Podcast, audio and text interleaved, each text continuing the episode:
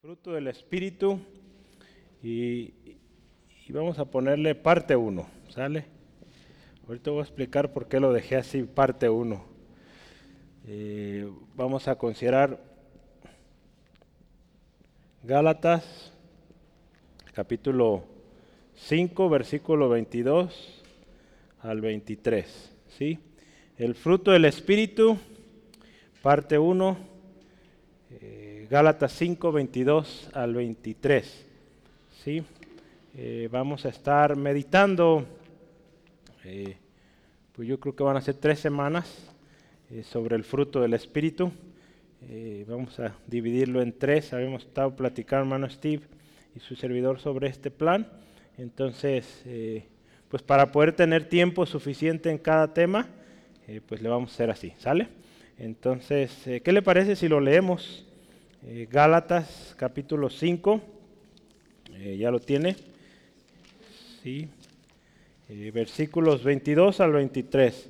La palabra de Dios dice así, mas el fruto del Espíritu es amor, gozo, paz, paciencia, benignidad, bondad, fe, mansedumbre, templanza. Contra tales cosas no hay ley. Sí, entonces Vamos orando, que Dios nos hable esta tarde, que su Espíritu pues, nos guíe a toda verdad. Eh, Padre, te damos gracias. Eh, tú eres fiel, tú eres siempre bueno. Y Señor, tu verdad es incomparable, Señor. Cuando escuchamos, eh, cuando leemos, podemos entender que tu palabra, Señor, siempre está llegando a tiempo siempre produciendo aquel fruto que corresponde en nuestras vidas. Gracias Espíritu Santo porque conoces lo más profundo de nuestro ser y conforme a ello nos ministras hoy. Pedimos Espíritu Santo, toma el control de este tiempo, que todo lo que hagamos eh, sea para gloria y honra de Jesucristo. Gracias Dios, en tus manos este tiempo, toda distracción, Señor, en el nombre de Jesús se va y, hoy vamos a disponer el corazón para aprender y conocer más de ti. En el nombre de Jesús. Amén. Gloria a Dios. Eh, pues vamos, eh, hay unos marcadores, Adi, que me faltaron. Por favor. Gracias. Eh, el fruto del Espíritu es un combo, ¿verdad? yo lo puse así aquí. Es un paquete es un conjunto indivisible. No podemos decir estoy gozoso y al mismo tiempo estar peleado con nuestro hermano, con nuestra hermana. ¿Sí? Por algo el, apóstol Pablo, no, no, no, está bien ahí. Por algo el apóstol Pablo eh, escribió aquí este orden, ¿verdad? llama la atención, guiado por el Espíritu Santo, pone primero el amor en su lista. ¿sí? Más el fruto del Espíritu es amor, gozo, paz, paciencia y la lista sigue. Son, son, nueve evidencias, son nueve eh, partes de este fruto, ¿sí? Pero por algo, no podemos decir eh, soy persona de paz y al mismo tiempo no estar amando a los demás. Creo que esta parte de iniciar con amor tiene algo fuerte aquí. ¿sí? Vamos a verlo en unos minutos, pero eh, a diferencia de las obras de la carne, el que usted recuerda la semana pasada, nuestro hermano Steve nos explicó muy bien, hizo divisiones. Eh, ¿Se acuerda alguien las categorías o divisiones eh, que el hermano nos compartía? Número uno, violaciones a la moralidad sexual en las obras de la carne. En la segunda división que veíamos es el dominio de la religión. la tercera, ¿cuál era? Pecados en cuanto a las relaciones con otras personas y el último o la última veíamos pecados en cuanto al alcohol, ¿sí? Y, al final, nuestro hermano terminaba con una amonestación eh, y al mismo tiempo una exhortación, ¿verdad? Eh, la palabra ahí en Romanos 1.32, los que practican tales cosas eh, no heredarán el reino de los cielos. Y, veíamos y la exhortación a ser como dice Gálatas 2.20. ¿Cómo dice Gálatas 2.20? Con Cristo estoy juntamente crucificado y ya no vivo yo, mas Cristo vive en mí. ¿Sí? Sí es así. Y lo que ahora vivo en la carne, dice, la vivo en la fe del Hijo de Dios, el cual me amó y se entregó a sí mismo por mí. Sí, entonces, eh, el fruto del Espíritu. Algo que vamos a entender es que a diferencia de las obras de la carne, usted y yo podemos estar batallando con una o dos o tres de ellas, pero es probable que no con todas. Pero resulta ser que si usted y yo buscamos caminar en el Espíritu, el fruto del Espíritu es y debe ser evidente. ¿sí? Y aquí lo vemos, cuál es el fruto del Espíritu. Algo muy importante es que cuando meditemos, mire, vamos a introducir unos minutos, pero es que aquí dice el fruto del Espíritu. Y vea esto, es obra del Espíritu. ¿sí? No es algo que usted y yo vamos a buscar lograr. Sí, es que muchas veces sucede que decimos, es que yo quiero vivir en el Espíritu muy bien. Hay una parte que nos toca a nosotros, pero cuando se habla del fruto, el fruto del Espíritu, ¿de quién es? Pues del Espíritu. Si no es fruto mío, que sale de mí o que yo lo produzco. El Espíritu en nosotros va a producir ese fruto. Esa es la gran diferencia y vamos a ver ahorita, eh, hay unas comparativas. Sí, mire, escuche esto. El ser humano es capaz de, eh, de hacer obras caritativas, ¿verdad? En una de las versiones católicas, este texto en lugar de decir amor, dice caridad. ¿sí? Entonces el ser humano es capaz de hacer caridad, dar eh, aquí y allá eh, donaciones, mostrando un aparente amor. ¿sí? Pero ¿sabe qué? Todo ese esfuerzo termina siendo, en lugar de amor o muestra de amor, termina en orgullo y vanagloria. ¿Sí? Porque ¿qué hacen? Mira, como empresa hemos dado esto, esto y esto, y levantándose, levantándose, ¿no? Hoy hay un montón de, digo, la misma, los mismos gobiernos, las mismas instituciones promueven esto, ¿sí? Eh, hay un montón de premios a la empresa que más donaciones hace. Si hablamos en las empresas, pues premios al grupo que más donó y bueno, se incentiva esta cosa de sentirse más.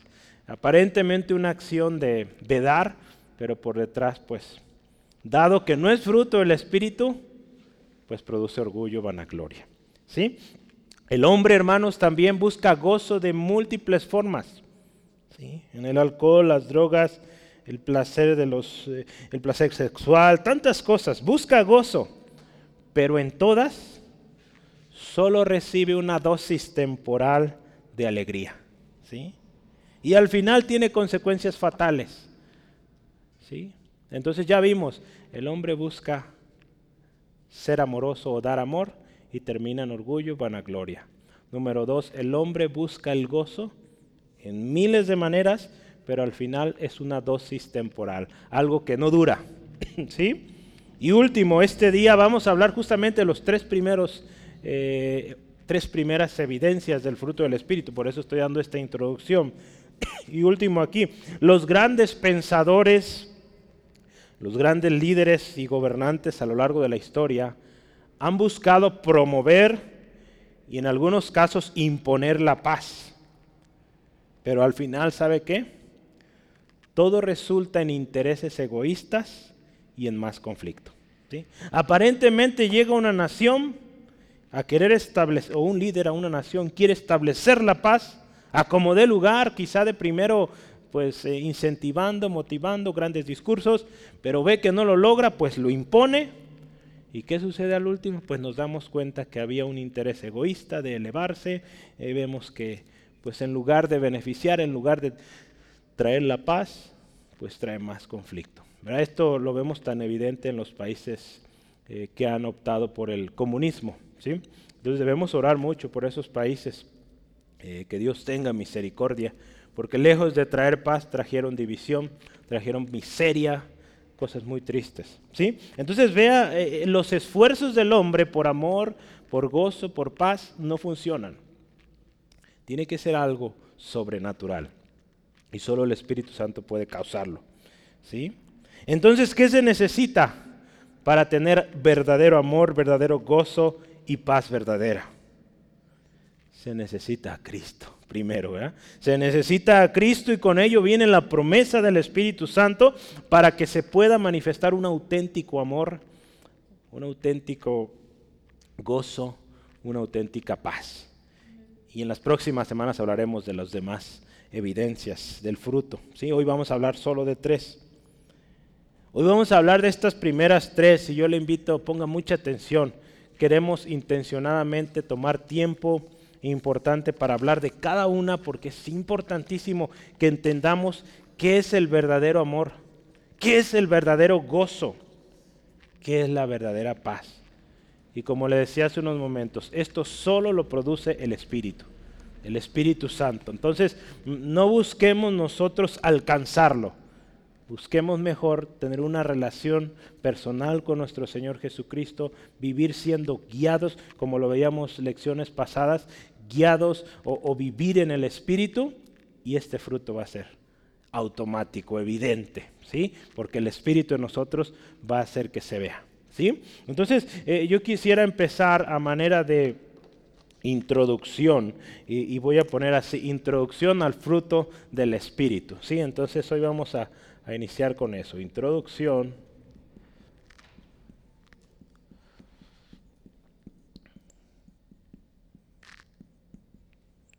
Introducción al fruto del Espíritu, ¿sí?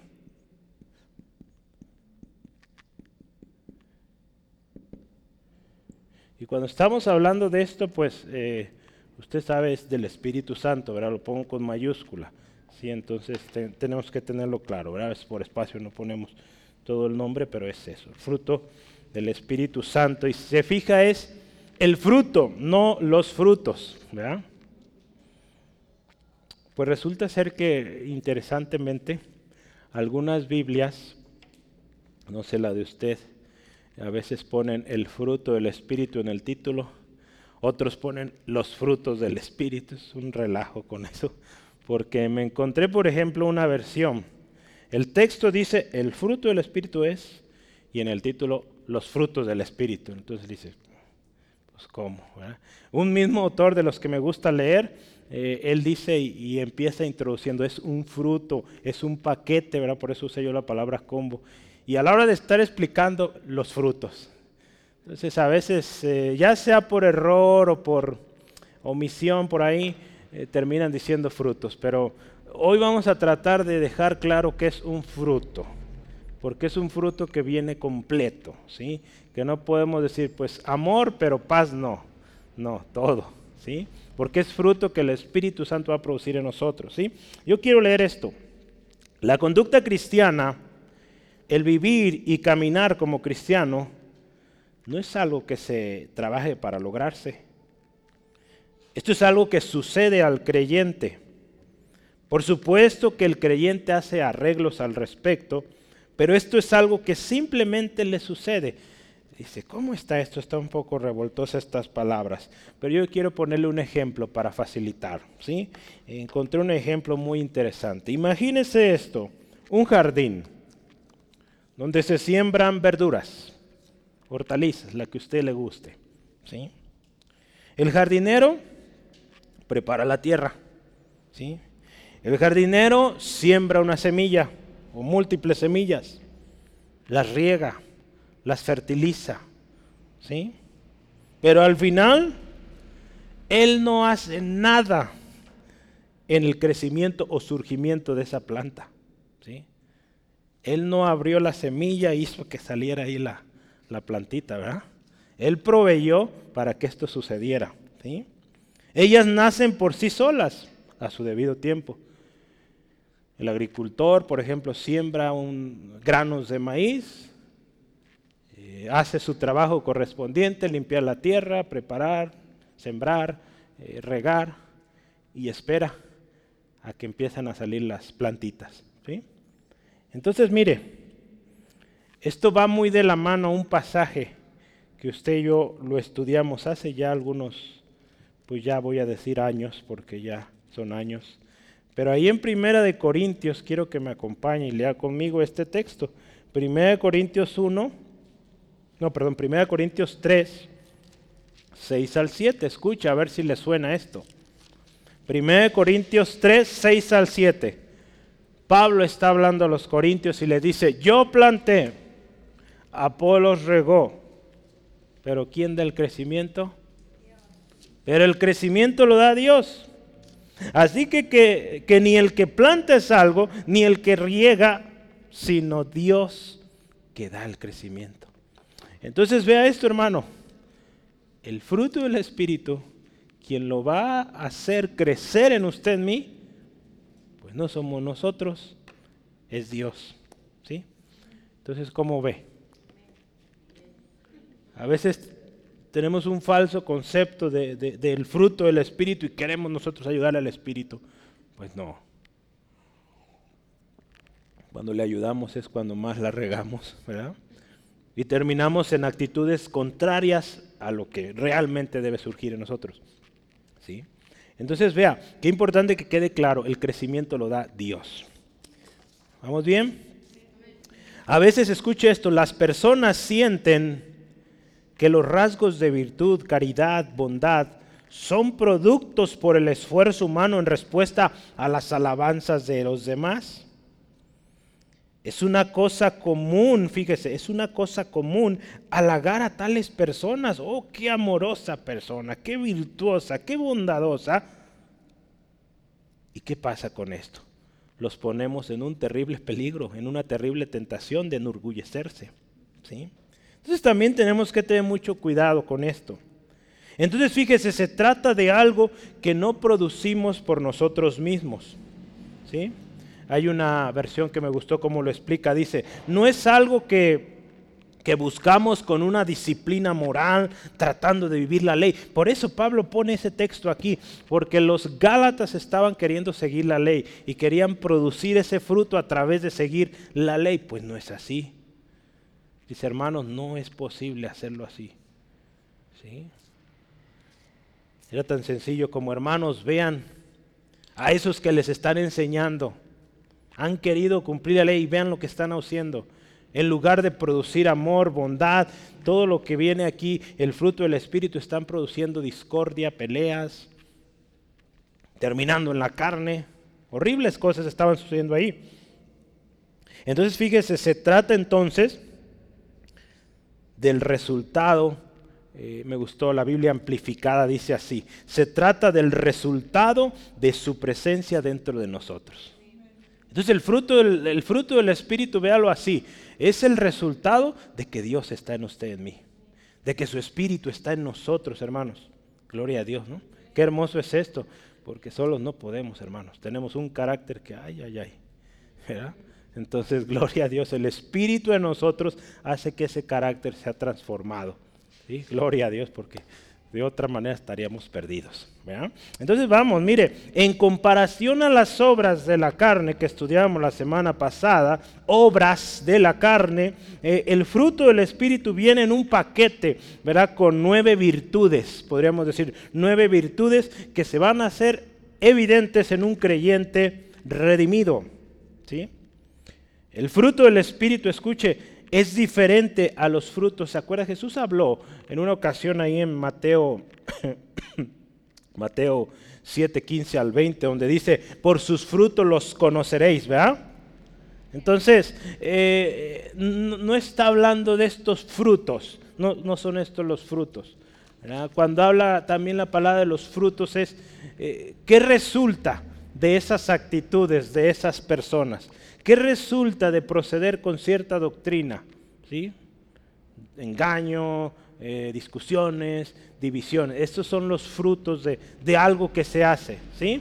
Entonces, eh, es algo muy distinto. ¿sí? Entonces, recordemos, escuche, que el proceso de santificación que usted y yo llevamos, gracias al Señor Jesús y por la obra del Espíritu Santo, es esto.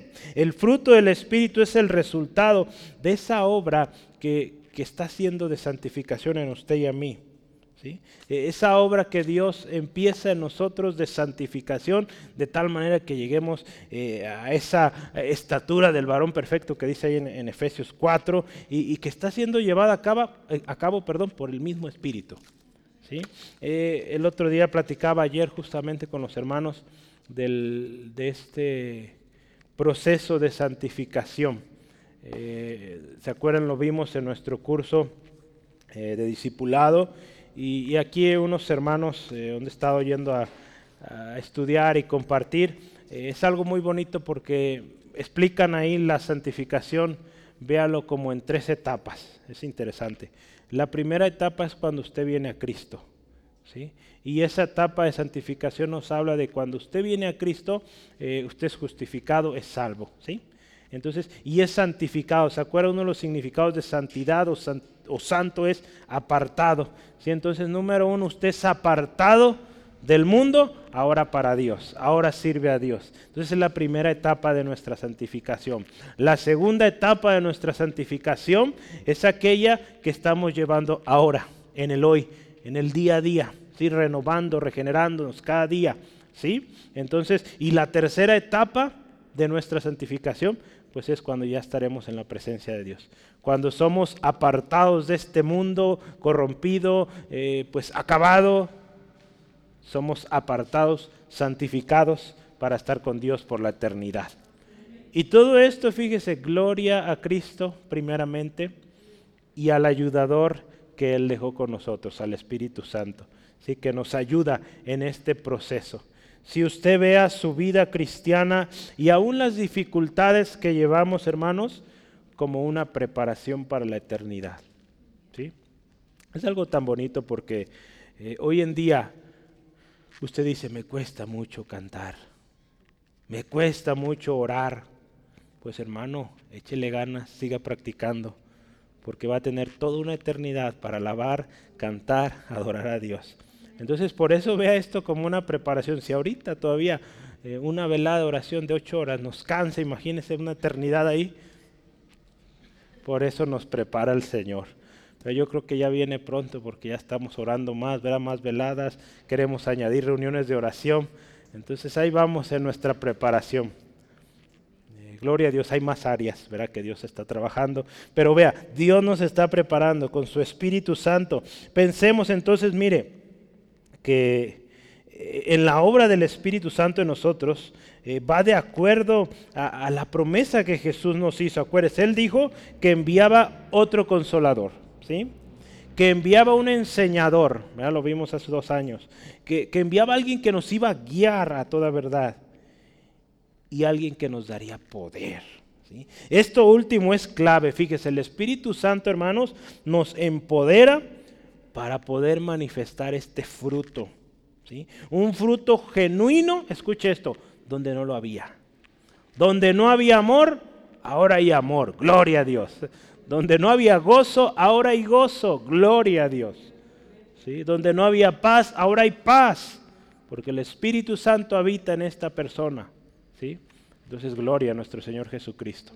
¿Sí? Entonces, eh, esto es poderosísimo. Cuando nos ponemos a meditar lo relevante de esto para usted, para mí como cristianos, y lo que significa ser llenos del Espíritu Santo, vivir en el Espíritu, hermanos, esto es razón de mucho gozo, mucha alegría y de que usted y yo podamos estar seguros de que nuestro Redentor vive y que viene pronto y que vamos a estar con Él. ¿sí?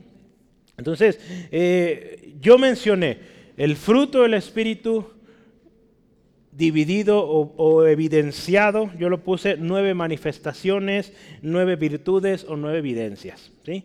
Eh, póngale como usted desee. ¿Cuáles son esas nueve? Amor, gozo, paz, paciencia, benignidad, bondad, fe, mansedumbre y templanza. Ahí está, nueve. ¿sí? Se las va a aprender de memoria. ¿sí? El próxima semana voy a pedir a hermano Steve que se las pregunte y en 15 días yo se lo voy a volver a preguntar. Entonces, apréndaselas de memoria y haga un examen cómo andamos en cada una. ¿sí? Hay una tendencia, escuche, ya lo decía hace rato, a llamarlo fruto o frutos en lugar de evidencias o virtudes. Eh, les decía, a veces por, por practicidad, ¿verdad? Decir frutos, pues bueno, o por descuido en otras ocasiones, como el autor que yo les decía hace rato, que, que, empieza él defendiendo que es un fruto y a la hora de explicar uno, cada uno dice, pues este es uno de los frutos. Oh, pues, ¿es fruto o frutos? Bueno, no, no, no discutamos en eso, no vale la pena. Eh, no olvidemos que es un fruto, porque ya vimos eh, no podemos elegir uno, uno sí y otro no, ¿sí? O desechar los demás y decir, este sí. Me gusta el gozo, quiero estar siempre contento. Pero ¿cómo voy a estar contento si estoy peleado con el que está a un lado mío? No podemos, ¿sí? Entonces, mire, el Espíritu Santo o el Espíritu de Dios está obrando en usted, en mí, para que este fruto sea manifiesto, hermanos. El Espíritu Santo, pues es fruto del Espíritu. Entonces, mire, yo voy a escribir o voy a mencionar eh, algunas divisiones que se han hecho de estos nueve, eh, nueve evidencias o nueve virtudes. Pero quiero decirle que no estoy del todo de acuerdo, ¿sí? Entonces las pongo, pero no estoy del todo de acuerdo, pero es bueno que sepa, por eso las voy a poner. Sí, entonces la razón es que las ponga, eh, tienen, son debatibles. Eh, yo me puse a investigar, créame, y, hay un montón de divisiones. Entonces, eh, no, no hay un fundamento, un autor dice, no hay un fundamento claro en esto. A veces tratan de acomodarlas de tal manera que haga sentido para unos, pero no para todos. Entonces, bueno, es bueno saber las diferentes posturas, ¿sale? Eh, es más que nada una manera de agruparlas, ¿sí? Son nueve, pues vamos a agruparlas, ¿sí? La el primer, los grupos están divididos bien sencillo, de tres en tres, Son tres, pues tres grupos, ¿sí? El primer grupo es amor, gozo, paz, ¿sí? Lo voy a escribir solamente así. Primer, primer grupo, usted complétele ahí. Amor, gozo, paz.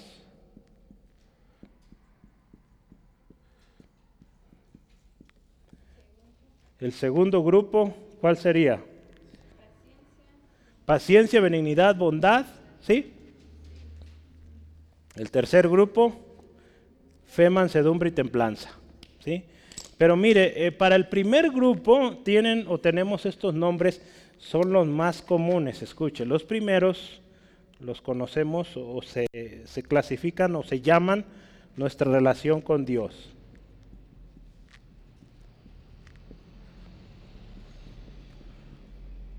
Aclaro, acuérdese, no es la regla. Eh, diferentes autores les han puesto diferente nombre a estos grupos, entonces yo solo estoy dando lo que existe, ¿sí? Esto fue de una fuente que se llama Mundo Bíblico, le puse MB para eh, facilitar. Otro autor le llama o llama a este grupo disposición de la mente.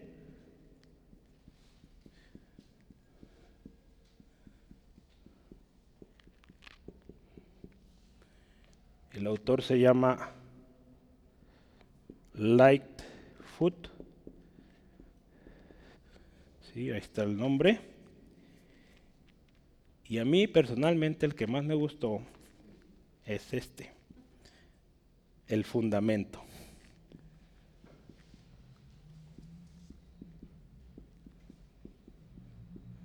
Y este fue por R.C. Sproul. ¿Sí? Y le voy a decir una cosa, es el único que le dio nombre a eh, el hermano R.C. Sproul, a los demás grupos no le puso. Entonces él dijo, los primeros tres son, el, él le llama de foundation, la fundación o el fundamento, y ya los demás de aquí salen. ¿sí? Entonces, bueno, esos son los nombres que se le da al primer grupo. Eh, les decía, no hay un consenso, varía mucho a través de eh, las diferentes doctrinas. Eh, porque mire, pues este, nuestra relación con Dios, eh, el amor, el gozo, la paz, pero también habla de disposición de la mente, cómo nuestra mente está. Que le decía a mí me gusta este del fundamento porque, y acompañado a lo que dice en Corintios 13, si no tengo amor, nada sirve todo lo que pueda hacer, ¿verdad? Entonces por eso me gusta este, porque del amor puede surgir todo lo demás. Si amamos a Dios sobre todas las cosas, va a haber amor hacia afuera. Y pues se va a manifestar en gozo, en paz y lo que siga. ¿sí? Entonces por eso me gustó mucho esta, este nombre de el fundamento, ¿sí? para todo lo demás. ¿sí? ¿Ya lo anotaron? ¿Sí? Ok. Entonces lo borramos El segundo grupo, eh, yo le voy a dar algunos nombres, probablemente hermano Steve eh, también en algunas fuentes puede encontrar algún otro nombre, entonces tenga ahí espacios para, para completar sus notas. Eh, como le digo, es, pues son nombres que grandes estudiosos han dado, no necesariamente hay un consenso. Digo, yo busqué en internet y pues cada quien le pone nombres distintos. Entonces, el segundo grupo,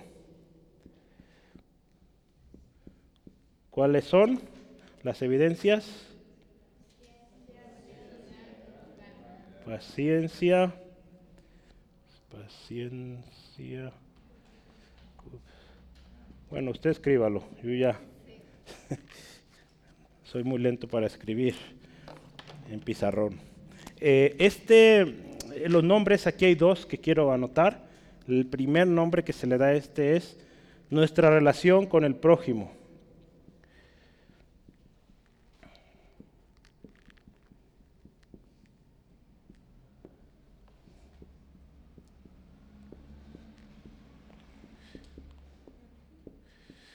Y este es mundo bíblico, es la referencia. Y el otro es cualidades que afectan las relaciones humanas.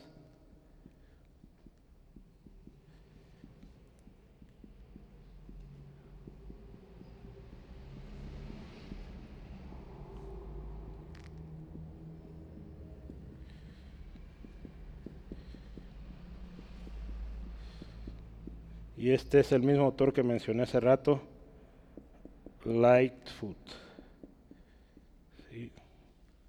Entonces, dos nombres que se le da a este grupo de paciencia, benignidad y bondad, nuestra relación con el prójimo. Cómo nos dirigimos a los demás con paciencia, benignos, bondadosos. ¿sí?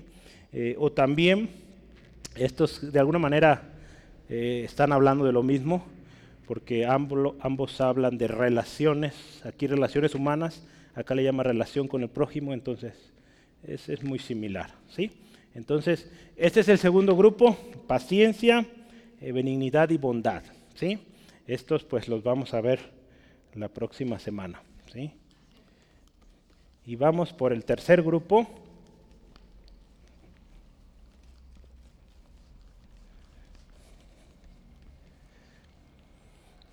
Si los anotó, si no los alcanzó a anotar, pues puede preguntarle a, su hermano su hermana que está a un lado. Tercer grupo, ¿cómo se llama? No les he dicho cómo se llama. ¿Cuáles evidencias? Está bien. No, está bien. Eh, el tercer grupo, ¿qué evidencias tiene? Fe, mansedumbre y templanza, ¿verdad? Y los nombres que, que se proponen para este tercer grupo van a ser, en mundo bíblico, le llaman, dice así, nuestras relaciones con uno mismo.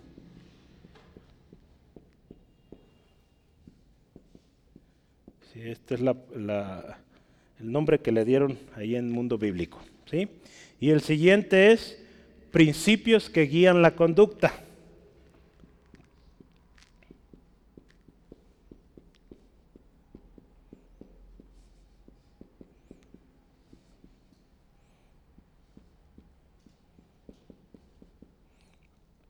y este es el del autor Lightfoot.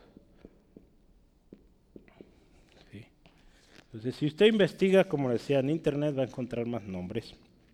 Pero mire, también hasta cierto punto eh, hay cierta congruencia o cierta correspondencia uno con el otro, relaciones con uno mismo y los principios que guían nuestra conducta. Si este es el tercer grupo, fe, mansedumbre y templanza.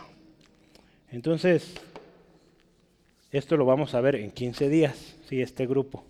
¿sí? Entonces, pues ya, eh, si sale otro grupo, otro nombre interesante, pues se lo compartiré en su momento. ¿sí? ¿Vamos bien? Pues eso era la introducción. Apenas vamos a empezar. ¿sí? Gloria a Dios. Ahora sí, pues vamos entrando como dicen a lo mero bueno, el amor.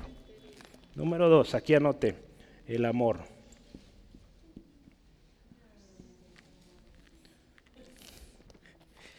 El amor. Mire, la palabra griega que se usó para, para hablar de, de amor aquí en este texto en particular, se usa una palabra que se llama, para todos voy a dar una palabra, palabra griega, entonces eh, prepárese. Estamos hablando de el amor ágape, ¿sí? Se escribe así. Entonces, ágape. Y se escribe o se pronuncia igual como usted me escucha, ágape. Entonces, así se escribe en griego. Entonces, fíjese que, se trata de, bueno, amor, eh, afecto, benevolencia, pero también tiene un significado interesante, amor abnegado. ¿sí?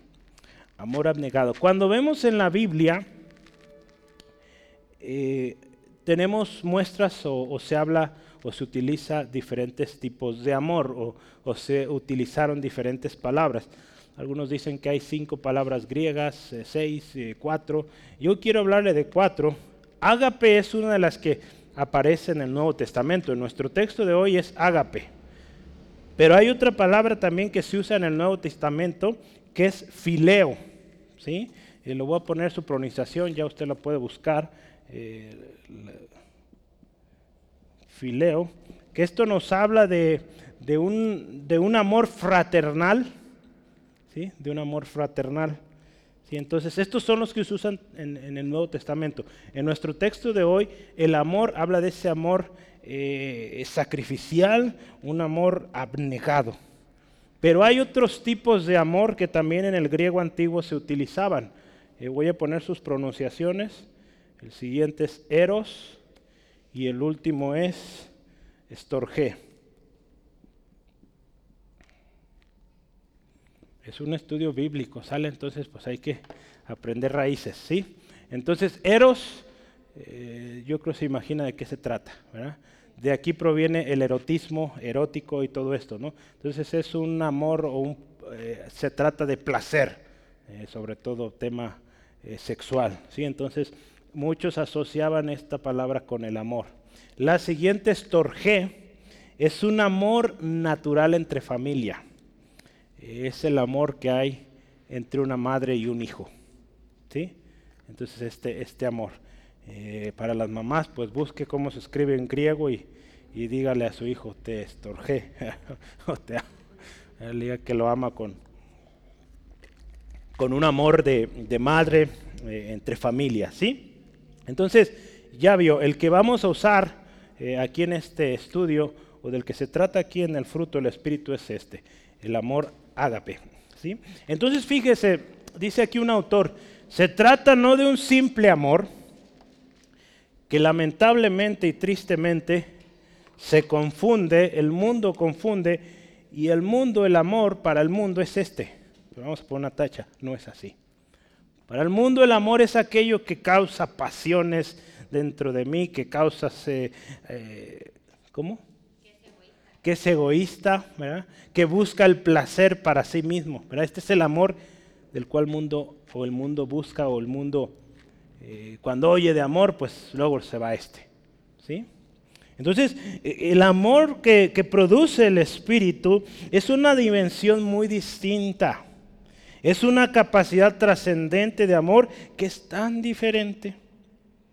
Porque se trata de un amor, escucha esto, que se preocupa que considera, que se compadece. ¿sí? Y vamos a ver más adelante eh, en los textos, es un amor que se preocupa o que es leal al cuerpo al que pertenece, al cuerpo de Cristo. Entonces, hablando en, en, el concepto de iglesia, este amor nos habla también de aquel que, que es parte del cuerpo. ¿sí? Hay un término que se usa mucho, que es parte de la comunidad de los santos. ¿sí? Nuestra cultura tiende a definir el amor como, como un sustantivo. ¿sí? Algo que sentimos. Algo que yo digo, yo siento que tengo amor. Mucha gente dice eso. Yo siento que soy una persona amorosa o siento que he caído enamorado de esta persona. Y a veces es esto. Está apasionado, a veces hasta extremos, por una persona o una cosa, no sé. Pero escuche esto, en la palabra de Dios, el concepto de, amor es mejor entendido como un verbo. ¿Por qué como un verbo? ¿Qué son los verbos? ¿Se acuerdan de sus clases de español? Acciones, ¿verdad? Acciones. Entonces, el amor en la Biblia se trata de algo que actuamos, es algo que hacemos al respecto de nuestros hermanos y hermanas. Entonces, es algo muy diferente. Porque el amor del mundo, el amor que el mundo describe, es un amor que quiere para sí. ¿Sí? Pero el amor, fruto del Espíritu, es aquel amor que ve por los demás. ¿Sí? Entonces vea qué distinto el amor. ¿sí? Esta es la definición del amor. Vamos a irnos a la definición bíblica, todavía más profundo del amor. Pablo lo describe de una manera muy especial. ¿Sabe dónde? A ver quién me dice. 1 Corintios 13. ¿Quién les dijo? Muy bien, muy bien. Usted lo leyó, yo lo mencioné hace rato también y pues lo ha leído y lo vimos hace ya algunos años. Entonces sí, 1 eh, Corintios 13 lo explica de manera magistral. Y yo quiero hablar de esto. Pablo lo describe como una esencia en la vida del creyente, como algo que tiene que estar en un creyente. Él puntualiza o Pablo dice, si un cristiano no tiene este amor, de nada sirve. Así de simple. ¿Quiere leerlo? Vaya conmigo. 1 Corintios 13. Si yo hablase lenguas humanas y angélicas, si no tengo amor, ¿qué dice? Vengo a hacer un montón de ruido, metal que resuena o címbalo que retiñe, y si tuviese profecía y entendiese todos los misterios y toda la ciencia, y si tuviese toda la fe del mundo, de tal manera que trasladase los montes y no tengo amor, que dice, nada soy. Y si repartiese todos mis bienes, vea, doy para darle comer a los pobres, y si entregase mi cuerpo para ser quemado, me sacrifico hasta la muerte, y no tengo amor, de nada sirve. Vea qué tremendo. Una carencia del amor resulta en, una, en un despropósito. En algo que no sirvió de nada. El amor, hermano, es una evidencia de que Cristo está en nosotros. Este es el amor bíblico, el amor ágape. Que Cristo mora en nosotros, que su Espíritu está en nosotros. Efesios 3:17, si me acompaña, por favor. Efesios 3:17 dice así la palabra del Señor. Para que habite, escuche, Cristo por la fe en vuestros corazones, a fin de que arraigados, y dice, y cimentados en amor. Cristo habitando en nosotros, va a haber fruto natural de amor. Pablo define muy bien cómo es el amor. Volvamos a 1 Corintios Dios 13. ¿Cómo es el amor? Versículos 4 al 8. El amor es sufrido, es benigno. El amor no tiene envidia, el amor no es jactancioso, no se envanece. Vaya, qué mal concepto se tiene del amor en el mundo, ¿verdad? Nada de esto se dice ahí, allá afuera. No hace nada indebido, escuche, no busca lo suyo, no es egoísta, no se irrita, no guarda rencor, no se goza en la justicia, mas se goza en la verdad. Todo lo sufre, todo lo cree, todo lo espera, todo lo soporta.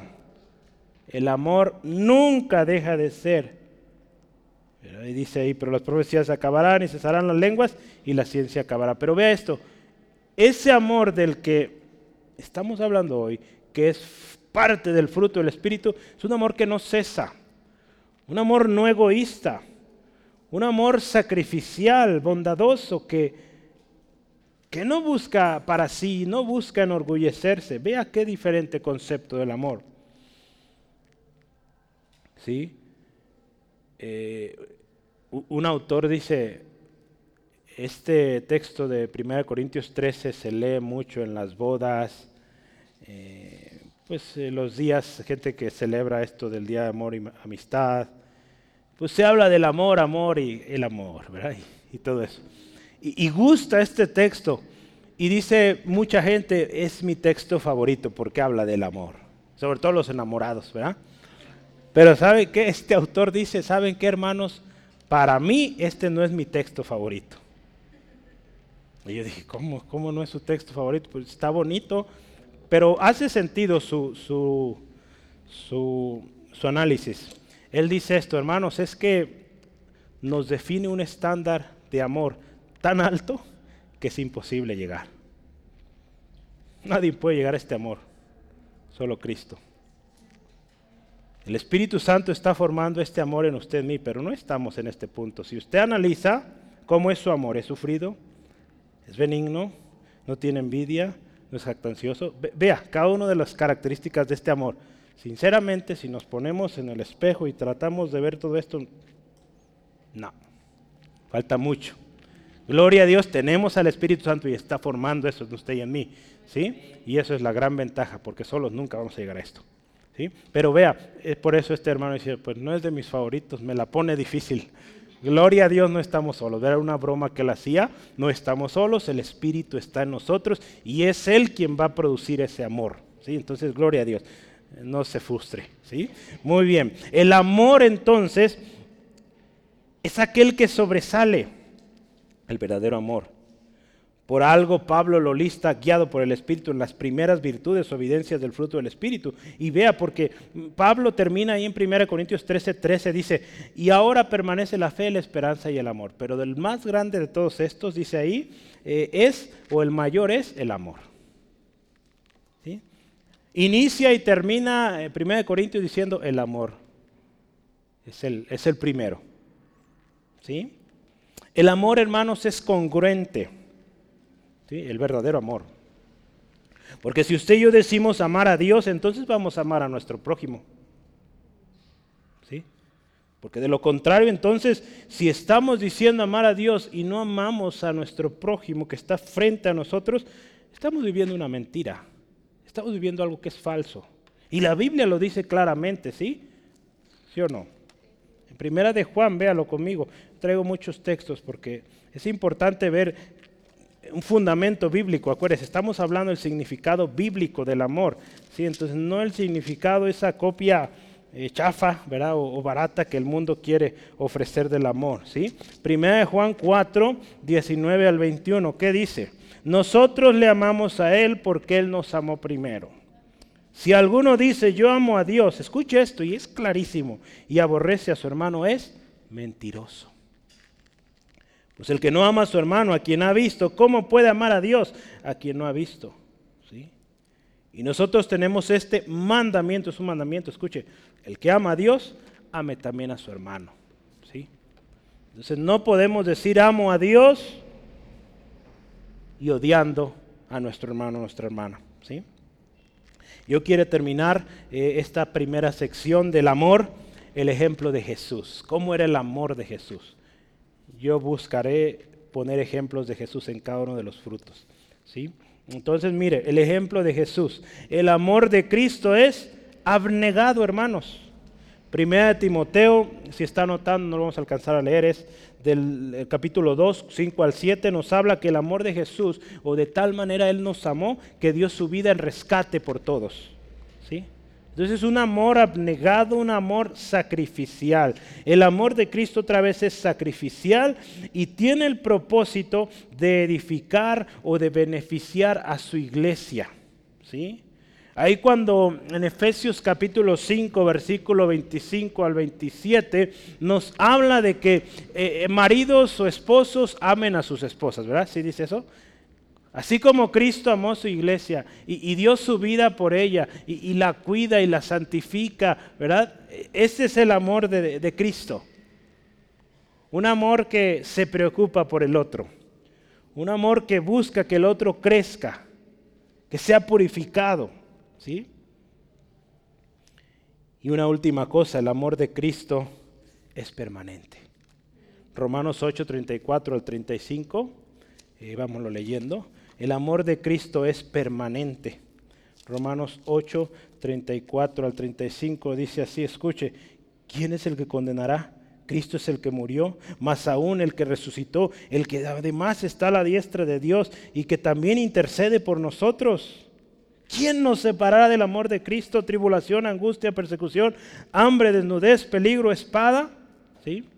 Nada nos separa de su amor. Entonces es un amor permanente.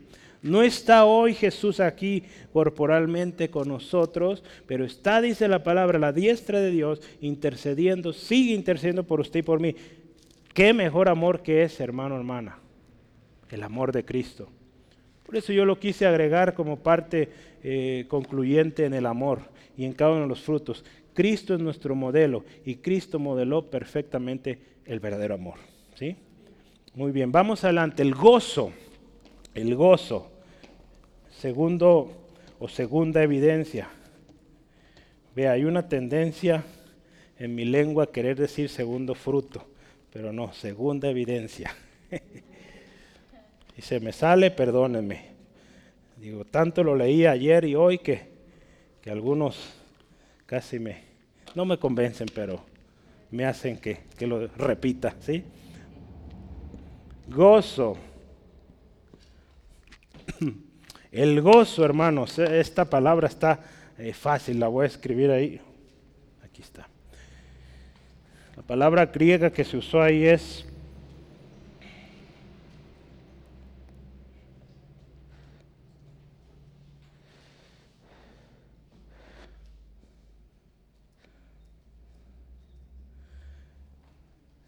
jará. ¿Sí? Jará. Así como lo escucha, jará. Lo voy a escribir acá abajo. No, con J. Jará. ¿Sí? ¿Qué significa esto? Alegría. Hay versiones que la van a, la van a eh, describir o traducir como alegría. El fruto del Espíritu es amor, alegría, paz y así. ¿sí? Entonces, alegría. En el español, el gozo significa o es un sentimiento de complacencia, la posesión, recuerdo o esperanza de bienes apetecibles. O también significa alegría de ánimo. Ese es el gozo. ¿Sí? Y me voy directo a la definición del gozo bíblico. ¿Qué dice la Biblia sobre el gozo? Hay un hermano que escribió una oración usando Gálatas 5, 22 y 23. ¿Se lo imagina? Una oración utilizando el fruto del Espíritu.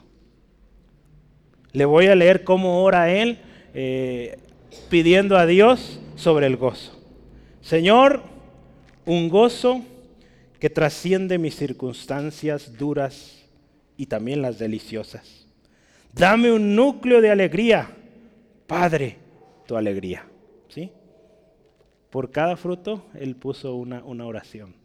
Por cada fruto, ¿verdad? ya caí. Por cada, por cada evidencia, evidencia del fruto. Le animo, véanlo, está ahí en, en Coalición por el Evangelio.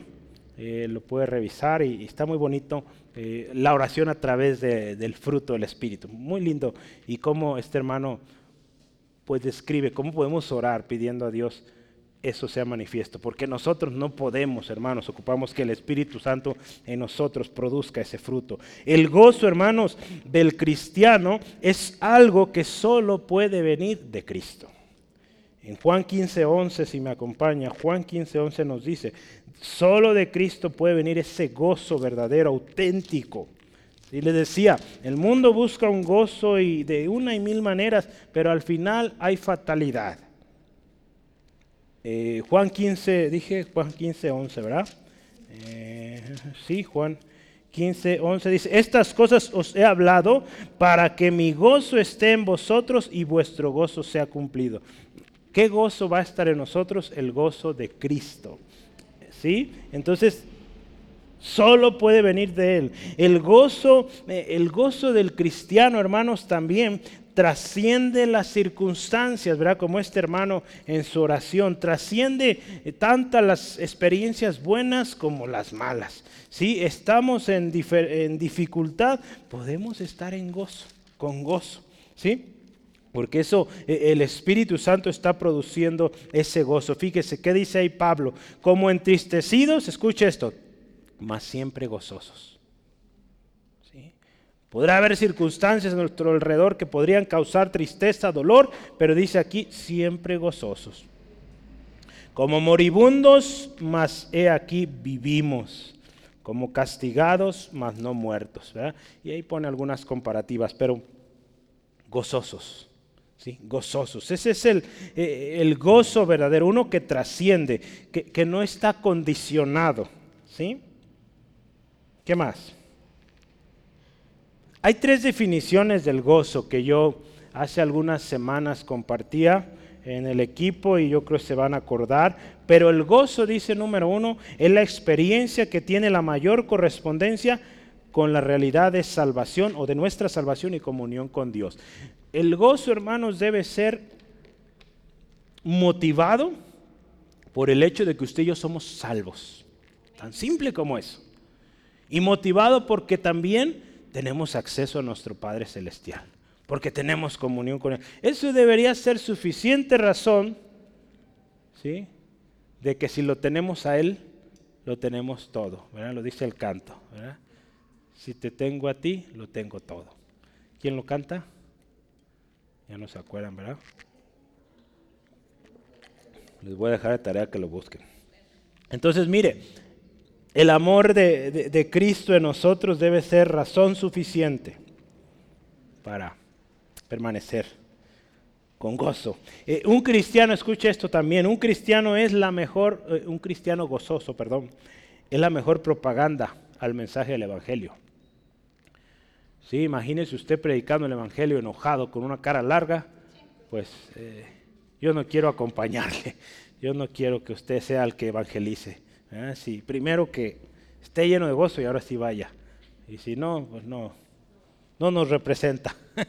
¿sí? Porque no, no va a haber fruto, créame, eh, con una cara larga. Va a decir, no, pues para estar igual que tú, pues mejor así me quedo. Entonces, no, hermanos, eh, eh, un cristiano gozoso va a mostrar ese gozo que hay, que Cristo ha puesto en nosotros, el Espíritu motivando en nosotros ese gozo, haciendo crecer en nosotros. Y, y una última cosa, la falta de gozo puede llevarnos más fácilmente a la decadencia espiritual. La falta de gozo, pues, ¿qué es? pues enojo, tristeza, tanta cosa. ¿Y a qué nos lleva la tristeza, la amargura, la depresión? Decadencia espiritual. Eh, no queremos hacer nada, no queremos buscar a Dios, no queremos leer la Biblia, no queremos orar, no queremos ir a la iglesia. Se acaba alguien que no tiene gozo, ¿sí? Se hace viejito, hermanos. Entonces no quiere estar viejito, esté siempre gozoso, ¿sí? El gozo, fíjese, eh, escuche, esto me gustó como lo explica este hermano. Dice que el gozo no es algo, o no es que una persona siempre esté feliz. Que siempre con una cara muy sonriente, no.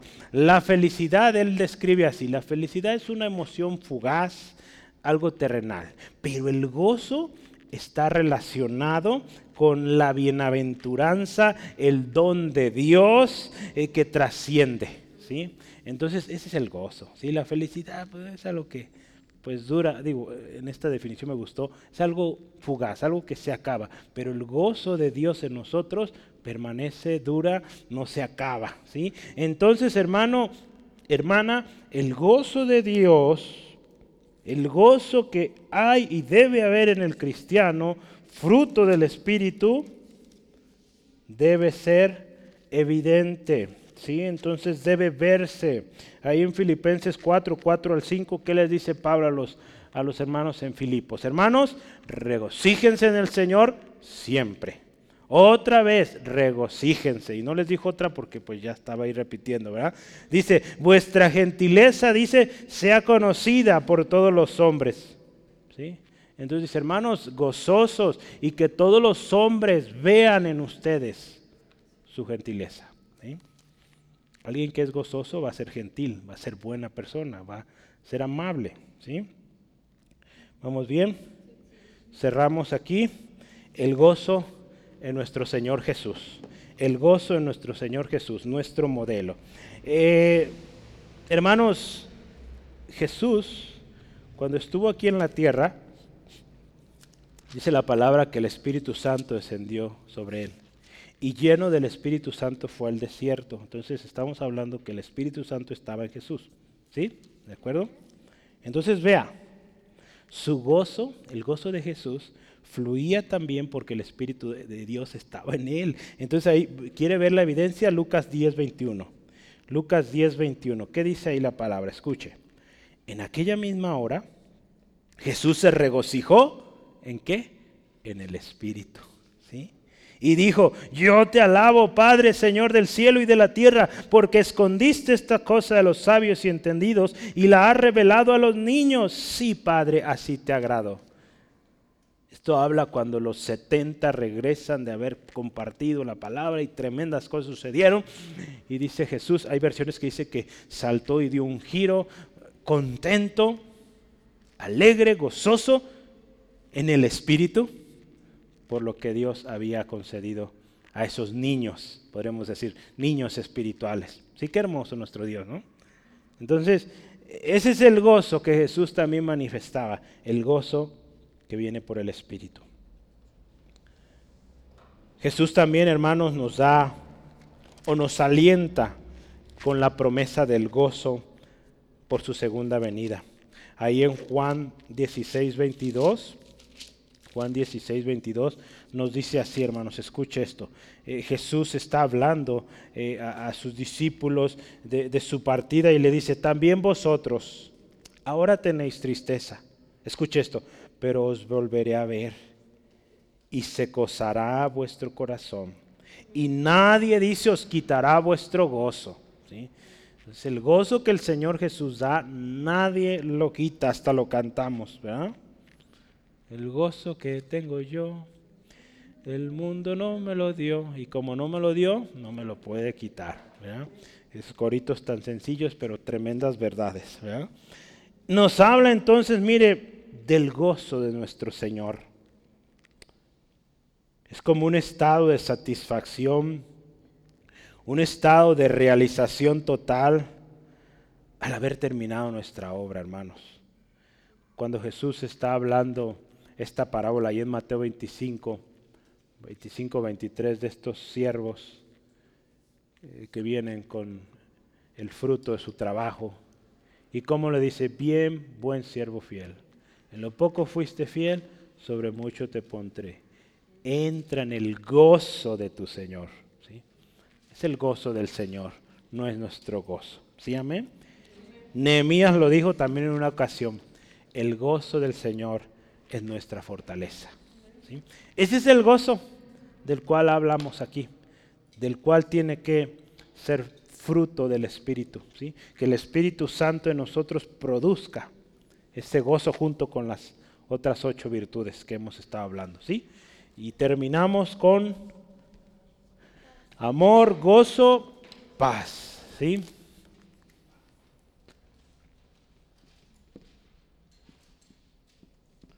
Cuando estaba en la secundaria, mm, había un compañero, creo que se apellidaba Paz, eh, o algo así, pero era, no, era todo un, un asunto porque se enojaba.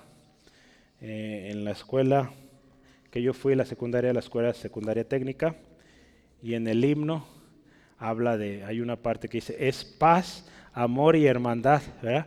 Y cuando decíamos paz, pues ya ve cómo somos los estudiantes, decíamos más fuerte, paz. Y pues el compañero se ardía en, enojo. Ahí definitivamente no había paz, no más su apellido, pero se enojaba tremendo. ¿sí? Entonces, bueno, si alguien estuvo en esas escuelas, pues sabe a qué me refiero. Vere, ¿te acuerdas, verdad? Entonces, sí.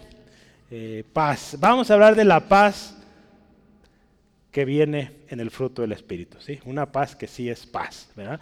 Y, que sí, eh, sí vale la pena escuchar y, aprender y, pedirle al Espíritu produzca en nosotros paz. Eh, el griego, vamos a ver la palabra griega para este, esta, esta palabra.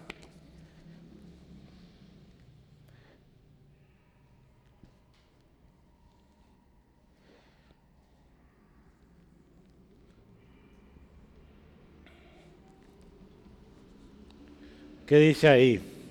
Dice, su pronunciación es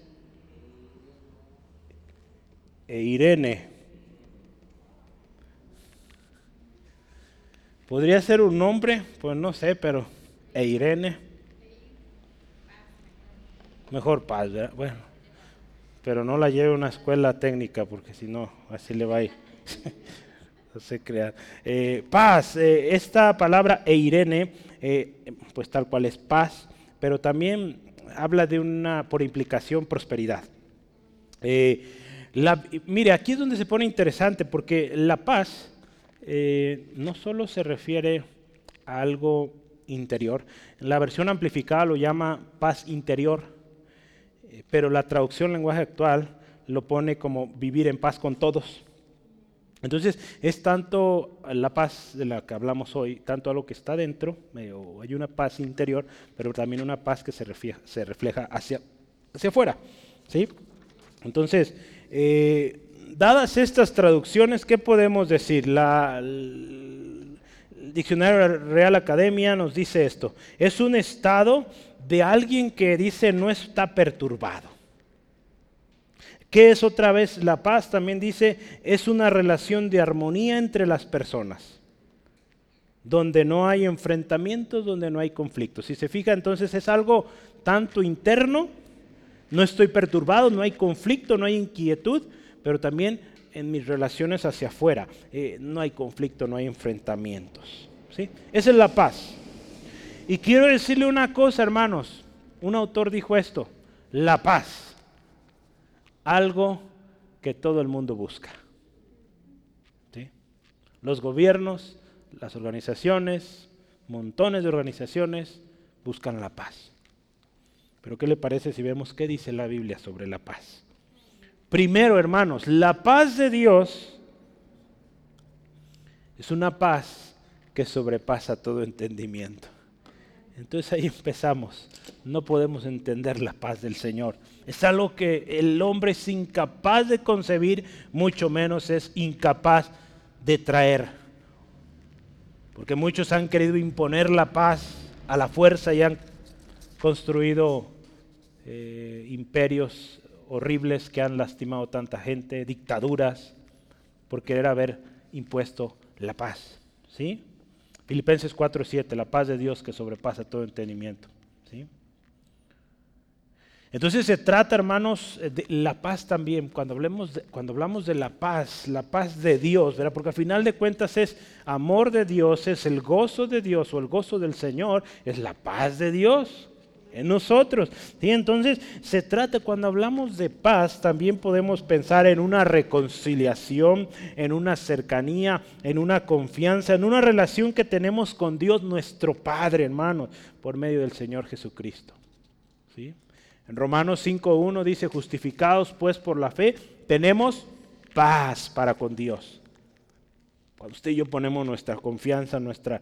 Eh, eh, por nuestra fe en Jesucristo, estamos reconciliándonos con el Padre. Sí, entonces, no es solo una paz interior o una agitación ahí dentro, sino dice aquí es una paz con Dios. ¿sí? El hecho de que usted y yo vivamos en paz con Dios, hermanos, es algo que también debe ser motivo de lo que sigue, de gozo y de amar a los demás, no estar amargado. Ahí se va la caderita para arriba. Porque si usted está en paz con Dios, Hermanos, hay gozo. ¿Cuántos hombres y mujeres viven eh, pues amargados o con resentimientos por algo que hicieron atrás? ¿Verdad? No aceptan eh, su error o, dice es imperdonable esto y no tienen gozo, mucho menos amor. ¿sí? Entonces, estar en en paz con Dios, hermanos, es una satisfacción total. Entonces se trata, hermanos, entonces de una paz, la paz de Dios que tiene que gobernar en nuestros corazones y que debe tener un efecto en nuestras relaciones hacia los demás, en especial a los miembros del cuerpo de Cristo, hermanos. La paz, debemos vivir en paz con todos. Ahí en Colosenses 3:15, si, si me acompaña, por favor, Colosenses 3, versículo 15, eh, dice así la palabra del Señor. Eh, dice, y la paz de Dios que dice, gobierne en vuestros corazones, ¿sí? a la cual asimismo fuiste llamados en un solo cuerpo y sed agradecidos. Un solo cuerpo. Esa, esa, paz debe ser gobernando en nosotros, no eh, el querer ganar para mí, el egoísmo, no. Una paz que nos hace ser parte del cuerpo. ¿Y sabe qué, hermanos?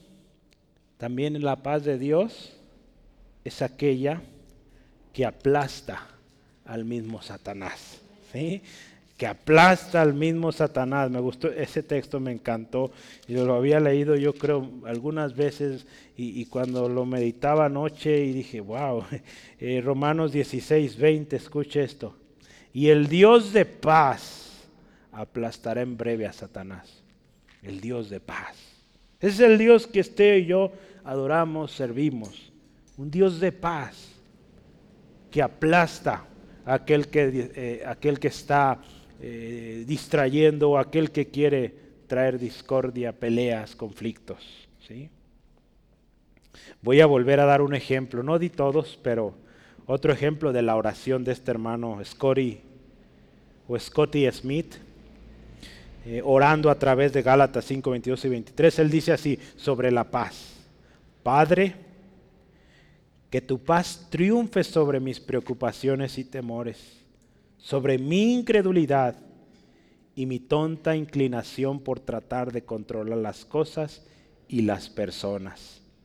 Tú eres Dios y yo no. Vea, Señor, que tu paz esté en nosotros. Todos necesitamos la paz del Señor. ¿Sí? Eh, y, y, terminamos con la paz en nuestro Señor Jesús, nuestro modelo, ¿verdad? Es bueno buscar modelos, entonces, ¿qué mejor modelo que Jesús? ¿Qué dice la Biblia sobre Jesús? Isaías 9:6 dice que Jesús es el príncipe de paz. Hermoso, ¿sí? Príncipe de paz. Hermanos, otra cosa poderosísima, la paz que Cristo ofrece es aquella que tiene su fundamento en nuestra fe en Él. Si usted y yo tenemos fe en Él, tenemos la paz de Cristo.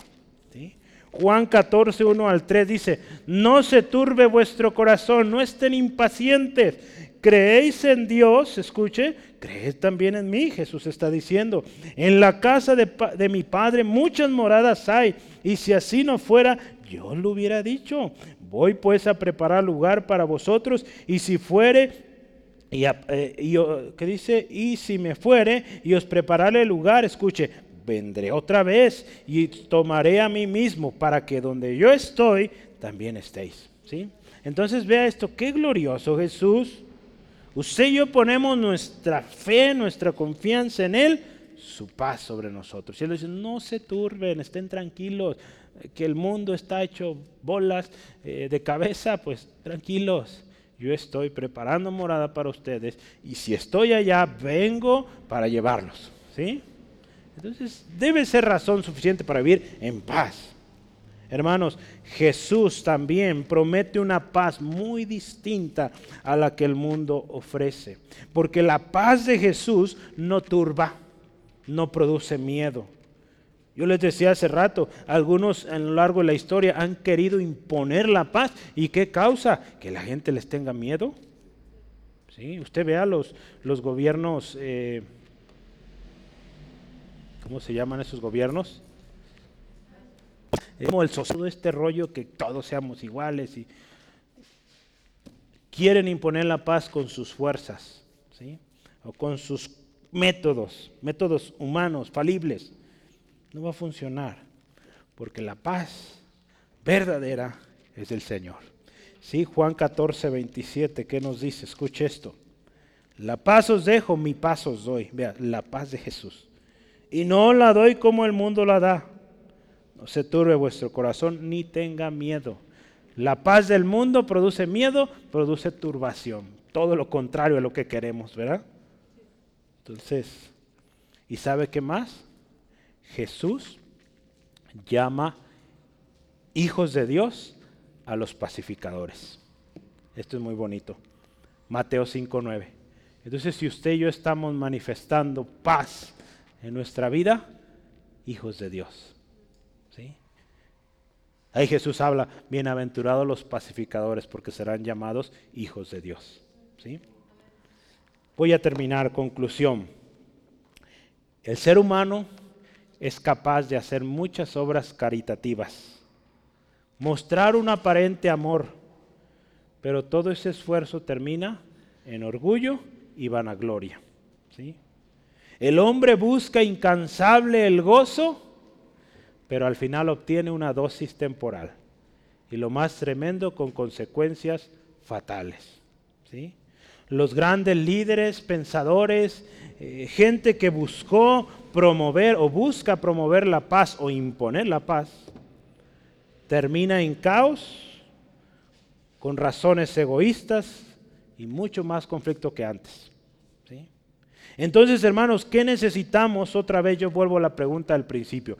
¿Qué necesitamos para tener amor, gozo y paz verdaderos?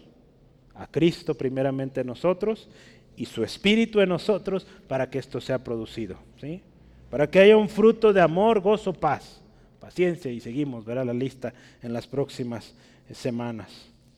El fruto del Espíritu mencionamos viene en un paquete único, con múltiples evidencias que reflejan el trabajo que el Espíritu Santo mismo está haciendo en nosotros. Porque acuérdense una vez más, es el fruto del Espíritu. ¿Sí? No es el fruto del creyente, es, no, es el fruto del Espíritu, es y empieza. ¿Sí? Entonces veamos esto y preguntemos, ¿estamos viviendo en el Espíritu, guiados por el Espíritu, o estamos buscando manifestar el, grupo, el, fruto por nuestra propia fuerza? Muchas veces estamos luchando por amar. Entonces, oremos y pidamos al Espíritu que produzca en nosotros ese amor. Recordemos que es obra del Espíritu Santo. No se trata de algo que lograremos por nuestra cuenta o esfuerzos en lo que a nosotros nos toca, ¿sabe qué vamos a hacer? Vamos a poner nuestra fe en Cristo. ¿sí? Vamos a obedecer su palabra y vamos a vivir en una relación cercana con su espíritu. ¿sí? Y para terminar, escuche esto, pensemos en las grandezas del amor, del gozo y de la paz que el Señor Jesús modeló perfectamente y meditemos y hagamos un examen de conciencia. ¿Cómo andamos? Escuche esto, en cuanto al amor, mas Dios muestra su amor para con nosotros, en que siendo aún pecadores, Cristo murió por nosotros. La grandeza del amor de Dios, la grandeza del amor de Cristo. En cuanto al gozo, Nehemías dijo, no se entristezcan, el gozo del Señor es nuestra fortaleza. En cuanto a la paz, Pablo lo dijo muy bien, la paz de Dios sobrepasa todo entendimiento y dice, guardará vuestros corazones y vuestros pensamientos en quién? En Cristo. Esa es la paz verdadera. Ese es el gozo y el amor verdadero. En todo, escuche esto, en todo cada uno de los conceptos o estas evidencias que vimos hoy eh, del fruto del Espíritu, nos damos cuenta que se trata del amor de Dios, se trata del gozo del Señor, se trata de la paz de Dios. O es algo que viene de Dios. ¿Sale? Entonces vivir en el Espíritu vale la pena y dice, solo así podremos manifestar este fruto o este paquete de evidencia. ¿sí? Oramos y pedimos al Señor, pues nos ayude a que este fruto sea manifiesto. Padre, te honramos, te bendecimos. Tu palabra es verdad, Señor, y tu palabra hoy nos edifica de manera especial, trascendental. Señor, al meditar, Señor, la importancia eh, de vivir en el Espíritu en las semanas pasadas, como también las obras de la carne, Señor, tremendo lo que causan. Señor, pero tú nos has llamado, tu palabra dice, de luz, perdón, de tinieblas a luz admirable. Señor, gracias, porque tu Espíritu Santo está en nosotros. Y gracias porque tu Espíritu Santo está produciendo en nosotros un fruto que no había. Donde no había amor, ahora hay amor. Donde no había gozo, viene el gozo. Donde no había paz, llega esa paz que sobrepasa todo entendimiento. Señor, hoy también queremos estar a cuentas. Señor, si hemos buscado el amor, gozo, la paz por nuestras fuerzas. Hemos querido eh, procurarlo vía métodos humanos o conceptos, ideas de humana procedencia. Hoy pedimos perdón, Señor, porque lejos de reflejar amor, reflejamos orgullo, vanagloria. lejos de mostrar un gozo, mostramos actitudes egoístas también, que buscaban solo satisfacer apetitos, que cuando buscamos la paz con nuestras fuerzas, causamos más problema. Hoy pedimos, Dios, que tu paz reine en nuestros corazones, en nuestros pensamientos, Dios. Espíritu Santo, guíanos. Queremos ser obedientes y que el fruto sea manifiesto. Más del Espíritu, menos de la carne. Crucificando nuestra carne cada día para que el fruto sea evidente y otros vengan a ti Jesús, porque se ha manifestado que somos tus hijos y que hay fruto. Gracias Dios por este día y si alguien hoy necesita reconciliarse contigo, Señor, buscó la paz, buscó el gozo, buscó el aprecio, la aceptación en mil cosas. Hoy pedimos que tu salvación llegue a esta vida, Señor transformándola, Señor, con un arrepentimiento genuino y un volver a ti, Dios, con todo el corazón. Gracias, Dios, porque tú restauras, porque tú sanas, y aquello muerto tú lo resucitas, y en ti, Jesús, hay vida. Bendice, Padre, a mis hermanos de regreso a casa. Y Señor, mañana que tenemos velada oración, sea un tiempo bendecido en tu presencia, lleno de tu espíritu. Gloria a ti. Todo lo pedimos y oramos en Cristo Jesús. Amén, amén, gloria a Dios. Pues Dios les bendiga hermanos, no se les olvide mañana eh, velada oración. Descanse bien eh, y prepárese porque pues la noche ya no es tan larga, ¿verdad? Cada vez eh, creo que podemos más. Entonces, a ver si un día le damos 24 horas, A ver si se anima podemos hacer equipos, ¿verdad? Un, va a ver, ese es el sueño, pero poco a poco. Dios les bendiga, cuídense.